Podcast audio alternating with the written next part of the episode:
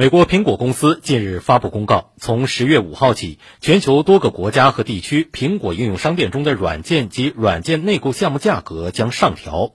此次涨价背后的原因是什么？将对行业产生什么样的影响？财经早餐会一起来关注。此次苹果涨价涉及从欧洲到亚洲的全球二十八个国家和地区，包含所有使用欧元的国家，以及瑞典、日本、韩国、智利、埃及、马来西亚等。也就是说，这些地区的消费者在苹果手机的应用商店上购买或者订阅付费软件的价格会比以前更高。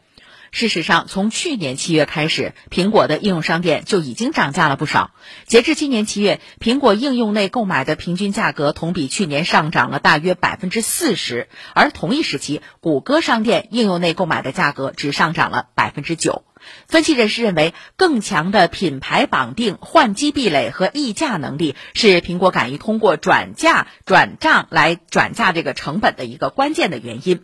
那关于这次涨价的背后原因，苹果官方并没有给出详细的解释。但是不少的分析师认为，主要有两点原因：一是为美元走强，苹果用涨价来抵消当地货币对于美元的疲软；二是苹果的营收结构在由硬件转向软件。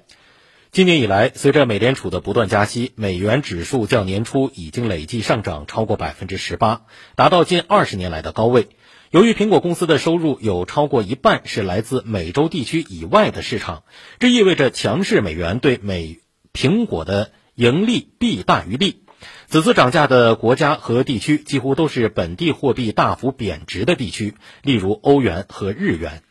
在苹果应用商店涨价之后，谷歌商店和华为手机商店是否也会跟风同样涨价呢？分析人士认为，与苹果完全掌控应用商店的定价权不同，安卓手机的厂商很难独自对其应用市场中的产品来涨价，因为这会导致客流客户流向其他的应用市场。安卓厂商能做的是在维持价格不变的情况下，提高应用市场的分成比例。而对于中国企业来说，互联网服务始终把用户价值。与开发者的价值放在最重要的位置，提供好用的服务，消费者自然会认同企业，甚至主动与企业绑定。好，以上是今天的财经早餐会。